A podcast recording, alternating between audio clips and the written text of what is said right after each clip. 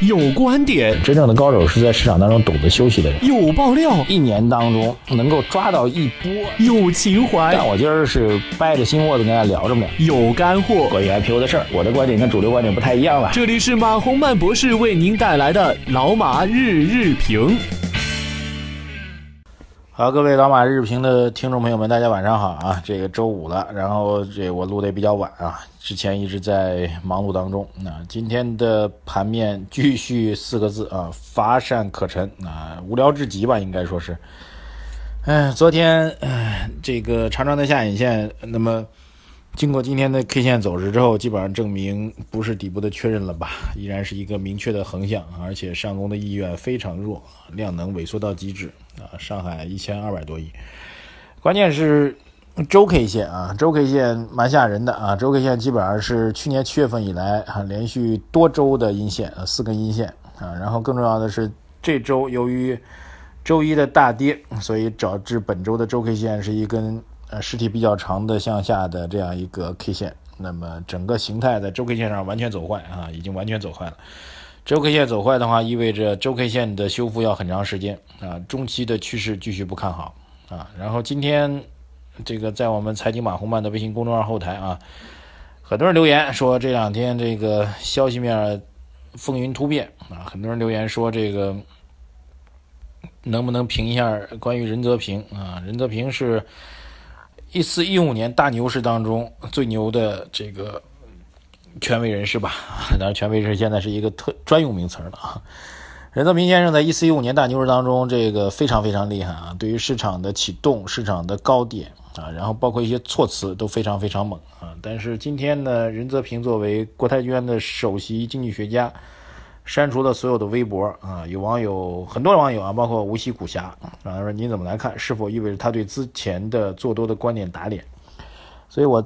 我看到这消息之后呢，跟我在国泰君安的朋友联系了一下，我说这首席到底什么情况？啊，目前原因不详哈。这个其实几方面几个可能的，一个个人原因啊，就是连续他对于呃三千点上方还能够再大涨百分之二十还是三十了，记不清了啊。这个预测肯定是现在被否定了嘛。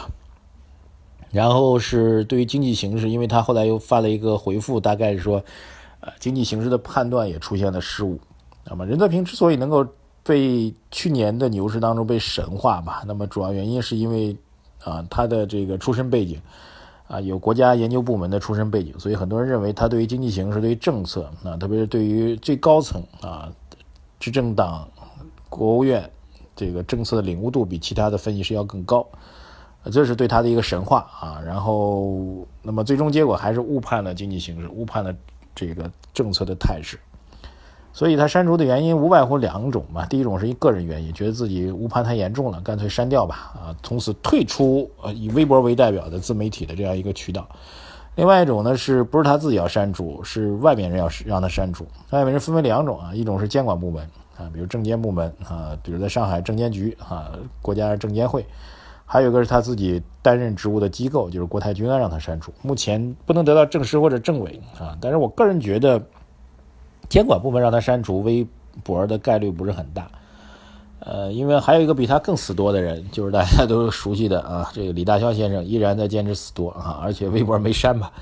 如果咱是开玩笑了，如果真的要让我选一个，这个两个人应该谁先把微博先删光呢？我其实还是建议这个李大霄先生去删掉，因为大霄先生的微博实在是 就是多多多涨涨涨反弹反弹启动启动国家队就是就是。理由逻辑从来都不分析的哈，这个任泽平先生最起码他看多或者看跌，他有自己的分析的逻辑和方法啊，还是值得我们去判断和研究的啊。我一直在讲吧，你你不要简单的总是把你的结论告诉大家，看多或者看空啊，你一定要把你看多和看空的理由告诉大家啊，很详细的、很真诚的告诉大家，这样大家也会去判断你的第一，你看多和看空的结论到底成立不成立啊？第二一个。我如果对你这个支持看多或支持看多的理由有部分承认或者部分不承认的话，那我可以去在你的基础上去优化观点，这对于投资人是更有价值的。啊，大肖先生当然也是我的一个熟人吧。那么他特点就是没有理由。呃，对这个我觉得过了点啊。这题外话啊。好的，这是关于这样的话题。然后今天消息面上，唉。这个有一个证监会这个否定了这个所谓定增要被限制的说法。呃，即便这个所谓的跨界并购啊、定增并购被被叫停的说法被否了，但是也不能够改变市场的弱势吧？市场弱势依然是来自于经基本面、来自于资金面的巨大的变化啊，来自于权威人士的讲话。这个其实比那个什么具体的什么并购的消息啊，这等等这些消息要重大重大十倍、百倍、千倍、万倍啊！所以重点是要解读这些东西啊，这些东西不改变的话，资本市场是没有办法有起色的。好，唠叨叨说的有点多了啊，赶紧看一下网友的留言啊。网友长乐知足欢迎您啊。网友坚他说是不是可以说，国家队持股做波段造成阴跌不止？我没有看到有迹象说国家队在做波段呢。国家队减仓的总体上仓位还是要增加的啊，这是我们之前有过承诺的。在低位他们有可能会补仓，这不算是波段，波段是高抛低吸，没有证据证明国家队在做波段。网友舒服，欢迎您啊！网友旧繁体字的旧啊，他说：“关于这篇文章你怎么看？我文章没有收到啊，抱歉啊。”统一一百啊，这是吃方便面的。他说：“我现现在想重庆力帆的股票，你觉得现在能进不？啊，新来的朋友欢迎您，但是个股我们不回答啊。”有个朋友很着急，他说：“马博士，这个问题我问了三遍了，希望看到能帮忙解答一下。如果不方便回答，也可以向。”回一个表情也行啊，非常抱歉啊，我们在处理的问题上有时候时间啊各种原因会来不及。他的名字叫李泽辰，他说有个问题想咨询你，就是关于格力电器员工持股计划，在一个月前有格力的员工问过价格低于市场，内部持股划不划算的事，你应该还记得吧？当时的回答是低于市场价格卖给员工符合规定吗？然后希望你能够解读一下格力电器这种发行方式的股票从何而来，价格直接低于市场价格，对于二级市场的投资人来说是负责任的行为吗？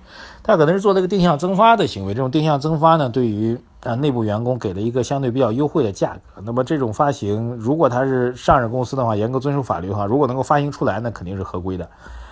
哎，他提到这儿，我倒想说一下格力电器这支公这家公司啊，因为这个嗯董明珠女士，我也经常会碰到她啊，这个倒有一点值得商榷吧。我觉得董总确实是一个非常棒的一个品牌的代言人啊，由于他的存在，让董明让这个格力电器省了很多的广告费啊。但是格力电器有有很多的战略发展，我是个人看不太懂的，比如他做的冰箱啊等等等等。那么为什么要另起一个品牌，不用格力的品牌？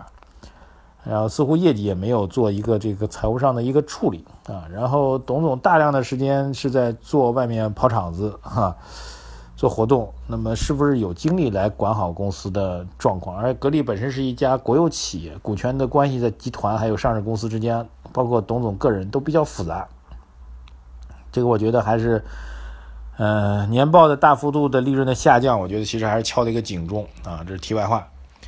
网友青菜啊，这个是刚才跟问题一样的。他说老任啊，任任泽平清空了微博，到底是什么原因啊？很多人在问。OK，网友过儿他说，我是您的粉丝，收听您节目一年多了，觉得您对经济形势的判断非常正确。不过想问一下马波，为什么不管经济形势好坏，一线城市房价只涨不跌？比如深圳都已经翻番了，还会只涨不跌吗？您这问题都已经问了十五六年了哈，这个从零零年、零一年全国房地产启动到现在。每年都会有人问，嗯，至少现在我觉得没有大的改变吧。一线城市因为人口依然是净流入的，所以很难去颠覆啊，依然会是上涨。嗯，网友 Candy 他说很喜欢听您的评论。我在你老家华电读书，华电是在哪儿呢？听说你去费城很激动，因为我想通过自己的努力去那儿。你一直努力哦，坚持是件不容易的事情，所以你是我的偶像，谢谢啊，欢迎你，Candy。网友李明伟他说。呃，说的是，他说你每次节目都讲十几分钟，而且语速很快，你咋那么有才呢？问一下，每次节目录之前有没有打草稿？录节目是照着稿子念吗？